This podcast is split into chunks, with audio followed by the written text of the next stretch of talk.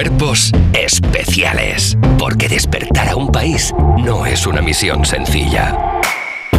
Haz el esfuerzo de contar la historia del arte para que las personas que somos un cuadro también podamos entenderla. Viene a presentar el segundo volumen de su libro Pintoras, la divulgadora Sara Ruballo. Buenos días. Eh, Sara, estábamos hablando antes, que lo hemos dejado así con un poquito de expectación, ¿eh? Sí. de que has hecho el mejor marketing de la historia porque tu nuevo libro, que es un tocho gordo, es un tocho bien bueno, es de color rosa Sí. y tú tienes el pelo rosa. Sí, y además es el segundo libro rosa que publico. O sea, yo lo que quiero es que se vea en la librería, que digan ese. Es Eh, verdad que un libro es rosa eh, destaca, ¿eh? Sí. Se ve bien. Entre Eh, los tostones de historia del arte, desde luego. Pero, hombre, a ver. Obviamente yo veo libros de historia del arte y ninguno es tan rechulo como este. O sea, quiero decir que Claro. por poco digo, a ver, esto me lo van a contar divertido. O sea, aquí va a haber algo, algo guay. Y es que hay algo tan guay como que si vas a la página 318 del cuadro de Sara Ruballo, que yo le he preguntado al principio, ¿qué página es? De repente, por favor, que se grabe esto porque hay una teta. Y aparte una teta bien puesta. ¿eh? O Están, sea, y además decir- están en escala 1-1. Te las puedes Te las colocar puedes y puedes, y claro, y puedes jugar a decir, Y mira, dicho, joder, pues está guapísimo mis pechos son tetas, un ¿no? cuadro. Eh, pues mira, ya habiendo sacado el cuadro de los pechicos, eh, vamos a lo que vamos, porque tú es la primera vez que vienes al programa de forma física, Sí. pero sí que habías estado aquí con nosotros de forma telefónica. Hablando de tetas también. Es que somos muy monotema nosotros, es que somos gente muy básica, Sara. O sea, no te dejes hablando llevar. de la canción de Rigoberta Bandini. Sí. Efectivamente. Escúchame, a mí las tetas me parece un órgano maravilloso, te quiero decir. O sea, he sido madre y tengo las tetas les tengo mucho respeto porque hacen cosas increíbles. La verdad es que sí, poco se Con habla hijos de- y parejas hacen cosas increíbles. Sí, sí, sí, la verdad es que no se habla mucho de los pechos, más allá de, ay, madre mía, tápate esas tetas, qué vergüenza, que no sé qué. Cuando en, la- en realidad son una cosa que son, son una, cerra- una cerradura, no una llave. cerradura no tiene sentido, ¿no? Me queda como, son unas cerraduras. Sí, Sí, claro. claro. esta analogía la entiendo. Bueno, Sara, eh, si tú le preguntas a una persona random por la calle, oye, dime nombres de pintoras famosas, ¿quién, quién crees que va a decir? A ver, Frida Kahlo y Artemisia Gentileschi y ya. Y, y- y fin. Maruja Mayo, a lo mejor alguien, no sé, Leonora Car... No, ya me estoy pasando. Dice, no, ya está. No, no, es que la Ya gente te va a decir uno o dos nombres y perdóname, pintoras, que es el segundo volumen, que no piense la gente, bueno, pues hablará de cinco o seis pintoras y las analizará. Además es un libro que, por cierto, se lee muy bien porque es que eh, hay cientos de pintoras. Entre los dos hay 748. 748 pintoras. Sí. Eh, y es que encima se lee muy bien porque además le dedica su poquito a cada una, entonces te lee, pues me vale tres. Es un libro no- y además lo he subrayado para que te vayas a lo importante si eres súper vago. Y eh, Escúchame, es verdad, el libro, el libro para gente, para gente como yo, para gente plana, viene estupendo. Que nos han escrito un libro para nosotros, que somos Subrayado tontos. con colores, y luego cada una con su número para que digan, eh, mi pintura favorita la 286, para Sí. que te acuerdes de las cosas, está muy bien. sí, y además Con ilustraciones. Con anotaciones. Es decir, hay muchas anotaciones viscerales. ¿Cómo?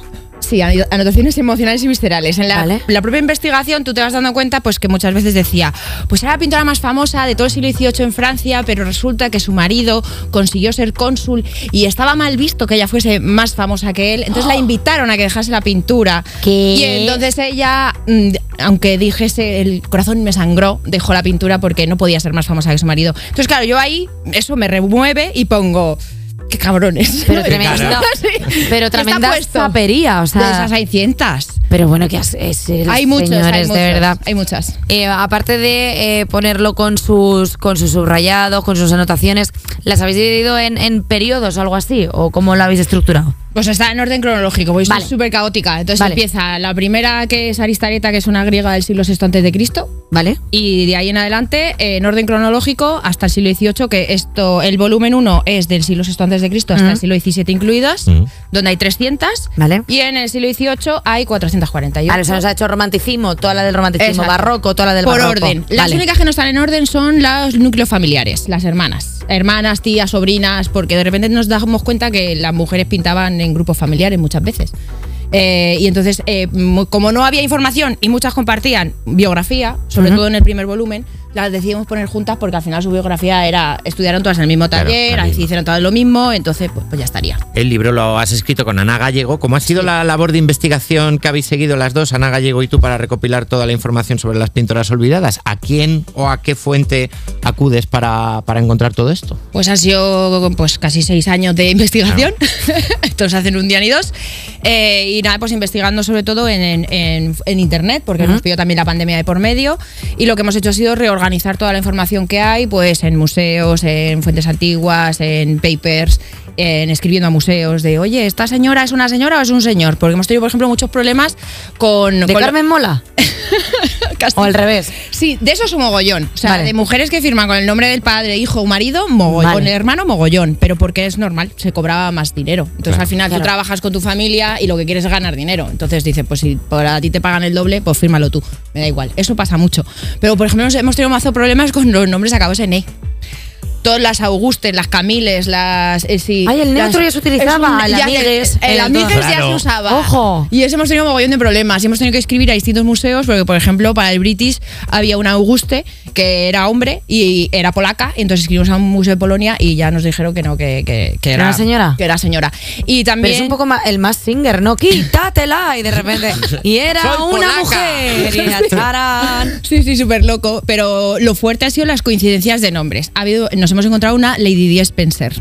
¿Qué? Sí, ah, Lady Di Spencer y lo que se decía de ella era que sorpresivamente había aguantado mucho a su marido después de que se sabía todo el mundo que la, la- era infiel. La vida. La vida, ¿eh? ¿Cómo es? Todo, es que la todo historia es cíclico. cíclica. Esto, todo claro. vuelve. Es que sí. Sí, sí, sí, total. Esto, eso es súper divertido. O luego, yo que sé, había dos pintores hermanos que eran súper fanáticos y tuvieron una prole de hijas, nueve en total, y a todas las pusieron, y, y hijos, y los pusieron nombres de, gente- de, de artistas famosas. Había una Wisol, había una Kaufman, había un Rembrandt, había un Rafael. O sea, y eso ha dificultado mucho la investigación. De Claro. repente, o sea, esos hijos eran las tortugas ninja. O sea, le puso los nombres. Oye, Sara, eh, ¿cómo llegaba una mujer, por ejemplo, en el Renacimiento a ser pintora? O sea, porque entiendo que fácil no era. Fácil no era, pero lo que nos dimos cuenta, sobre todo en el primer volumen, hasta el siglo XVII, nos íbamos dando cuenta que todas las mujeres encajaban como en tres posibles premisas, que eran Vale. o que te hacías monja, Sí. que por cierto, las monjas son las más libres de todas, Ujú. las más listas, porque se metían en el convento y ahí hacían un poco lo que querían, Sí. y hemos descubierto que había monasterios dúplices, es decir, que había hombres y mujeres y que escribían todos juntos en el copistae, luego ya lo que hicieran por la noche, solo Dios lo sabe, pero de esto A ver, mucho. eh, últimamente estamos teniendo noticias de la iglesia en las que la iglesia igual, la, la mejor fiesta, ¿eh? También te digo. Oye, Sí. Sara, vamos a hacer una cosa. Vamos a escuchar una cancioncilla. Sí. Vamos a escuchar a Imagine Dragons Des- con Hit. Y después de la canción te vamos a preguntar cómo se comportaban los pintores con las pintoras de la época. Si daban entrevistas diciendo, bueno, no, no está mal, les quedan dos o tres años a las pintoras para pintar bien. había, Luego- había de esto. Luego te lo escuchamos, vamos a escuchar Enemy de Imagine Dragons. Vale. Cuerpos especiales. Con Eva Soriano y Nacho García en Europa FM. Ya estamos de vuelta con la divulgadora que viene a contarnos la otra mitad de la historia del arte con su libro Pintoras, Sara Ruballo. Eh, Sara, estábamos hablando de la situación de las pintoras antes, pero tenemos que preguntar un poco tú como historiadora, ¿cómo ves esa evolución? ¿Cómo ves eh, que están nuestras pintoras ahora? La cosa va despacito.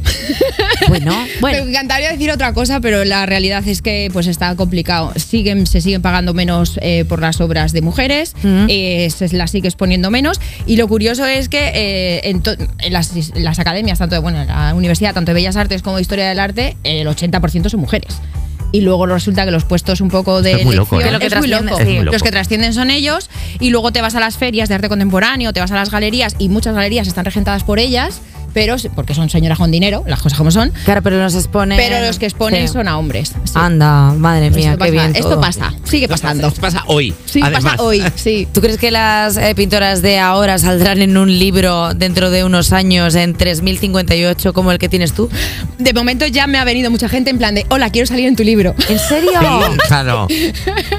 Sí. A día de hoy, en A plan. día de hoy, el otro día lo presenté en el Thyssen y me vinieron un par de mujeres a decirme, yo pinto, ¿me puedes sacar en el libro? Y digo, es que el siguiente es el siglo XIX y usted no ha nacido en el siglo XIX.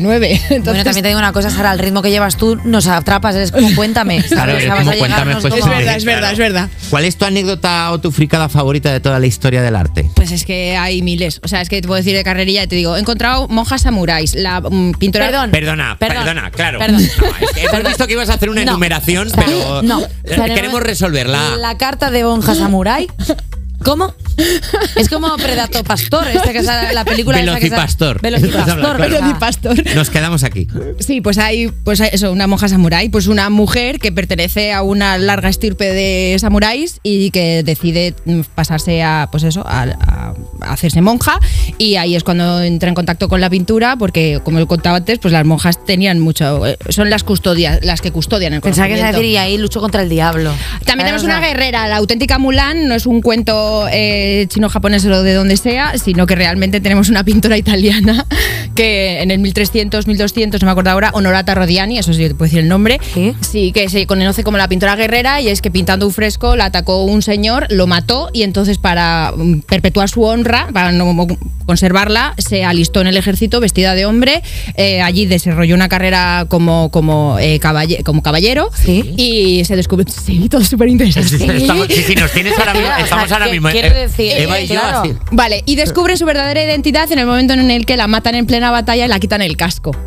Anda la tía. Oh my gosh, súper fuerte. Entonces es la auténtica Mulan y de notas pone la auténtica Mulan. Y Honorata dijo, estáis flipando, ¿eh? Y se murió. Sí, exacto, dijo, ay, os jodéis con él. Perdona, Sara, tú también das clases, las das así, porque me puedo, Sí. me puedo apuntar. Sí, doy clase a, a los Silver, que los llamo, que son los jubilados de mi pueblo. Y me lo paso bomba. Y ellos también.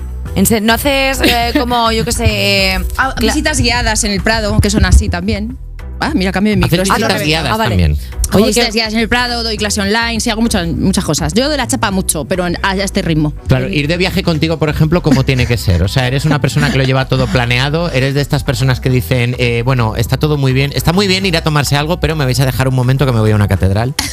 Sí, me gusta tener mis momentos a solas de, para tener mi estendal, pero últimamente viajo solamente con mis compañeros del condensador de flujo, que son mucho más chaposos que yo, y son ellos los que me llevan, y yo solamente voy así, Uf, es que claro, ese- llevar. en ese programa pff, Sí, sacáis, bulle. sacáis la carta fuerte del 1 de más 4. Claro, ahí que es- un dato, en pues es- yo más. En ese programa el que es minoría es Miguel Iríbar. Dice, no, hombre, pero habrá que tomarse una cervecita, chicos.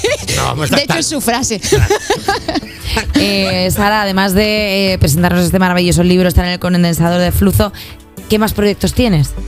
Pues Un poco de promoción. Un poco de promoción. De momento, pues eso, mover los libros. También tengo el otro libro que también es rosa, que es Te gusta el arte aunque no lo sepas, que es un manual de historia del arte completo, desde prehistoria hasta arte contemporáneo, eh, con hombres y mujeres, que eso no lo había. Qué maravilla. Y además está escrito así en... Así con anotaciones también, en Con plan- anotaciones y lenguaje del pueblo, del llano, del barrio, vaya, así. Si te comparo el neoclasicismo con un calabacín, ¿no? por ejemplo. Sí, pero ya lo contaré. Bueno, bueno, quiero decir, a mí, co- Me encanta. a mí toda mi atención la tiene ella. O sea, quiero decir, yo ya no necesitaría nada más. Eh, oye, hacemos un juego con Sara así pequeñín, rápido, coqueto e interesante, porque ojo, ¿eh? Hombre, por supuesto. Hola Sara, ¿qué tal? Hola, ¿qué tal? Eh, mira, hay una canción mítica de las Bistecs que se llama Historia del Arte. ¿La conoces? Hombre, me la ponen siempre, que tengo una sección en radio, siempre me ponen esa de, de cortinilla. Pues Hemos no te vas a creer lo que va a pasar a continuación. Sara. Vaya, Lo que pasa vaya, ahora te vaya. sorprenderá. Y es que se quejan de la cantidad de señores que hay en la historia del arte. Da Vinci, Botticelli, el Bosco Caravaggio. Penes con pinceles. Oh no, otra vez tú. Oh no, otra vez Warhol. Una canción increíble, la verdad. Bueno, pues desde aquí hacemos un llamamiento a todos los músicos de este país y les pedimos que cojan una libretita para apuntar, porque Sara, ¿qué pintoras de la historia crees que se merecerían una canción? ¿Qué nombres deberían incluir las Bistecs si hicieran una segunda parte de este temazo? Pues, yo qué sé, Angelica Kaufman, Rosa Bonner, Sophonis Van Wissola, eh, yo qué sé, eh, las Benoist, las Lemoyne. Las Benoist. Las Benoist. Sí, perdona, porque tienen nombre de eh, grupo Las pop, como tipo, o sea, las Sí, nos ha Benoist. sonado como las Sí. Me encantan. Sí, dos Las hermanas. Eh, bueno, yo qué sé, es que miles, o sea, te quiero decir. O sea, ¿qué mujer no se merece una canción cuando, por ejemplo, tenían que ponerse pantalones para pues, eh, disfrazar de hombre y asistir a las academias? Total. O a las que había, hay unas que son casi, vamos, se habla mucho de Leonardo da Vinci y había tías que hablaban muchas más idiomas, inventaban muchas más cosas, decían muchas más cosas. Eh, y eh, yo qué sé, pues, eh, por, ej- por ejemplo, Ana María Van Schurman es un, des- un descalabro de biografía que dices, pero esta señora. eh, Y consiguió entrar en la facultad, la primera mujer que entró en la facultad, detrás de una cortina. ¿What? No la dejaron, la dejaron asistir a la facultad porque tenía un currículum vitae salvaje. Pero qué currículum tiene esa? Le- Decía Da Vinci. Le dijeron- ¿Qué currículum tiene? Le dijeron dress code, Zara Le Home. dijeron, eres tan guay que te permitimos entrar a la facultad, pero te escondes un poquillo, Como no si vayas fuera a- un fantasma. Sí, no perturbes a los Como hombres. un radiador detrás de la cortina, en plan, mira, no abultes mucho. Sí. Eh, Sara, muchísimas gracias por venirte a presentar este pedazo de libro, Sara Pintoras. Ruballo. Pinturas, segundo volumen 2. Sí. Porque hay un volumen 1 también. Sí, están los dos. Muchas gracias. Eh, Sara, muchísimas gracias por venir, de verdad, es que ha sido todo un descubrimiento. ¡Eh! Madre mía, estoy tonta del Ay, culo. vamos a Eh, seguir porque no pintamos nada en este programa ya. Venga, Jota, ponos pues. Muchas gracias. Cuerpos especiales. De lunes a viernes de 7 a 11 y sábados y domingos de 8 a 10 de la mañana en Europa FM.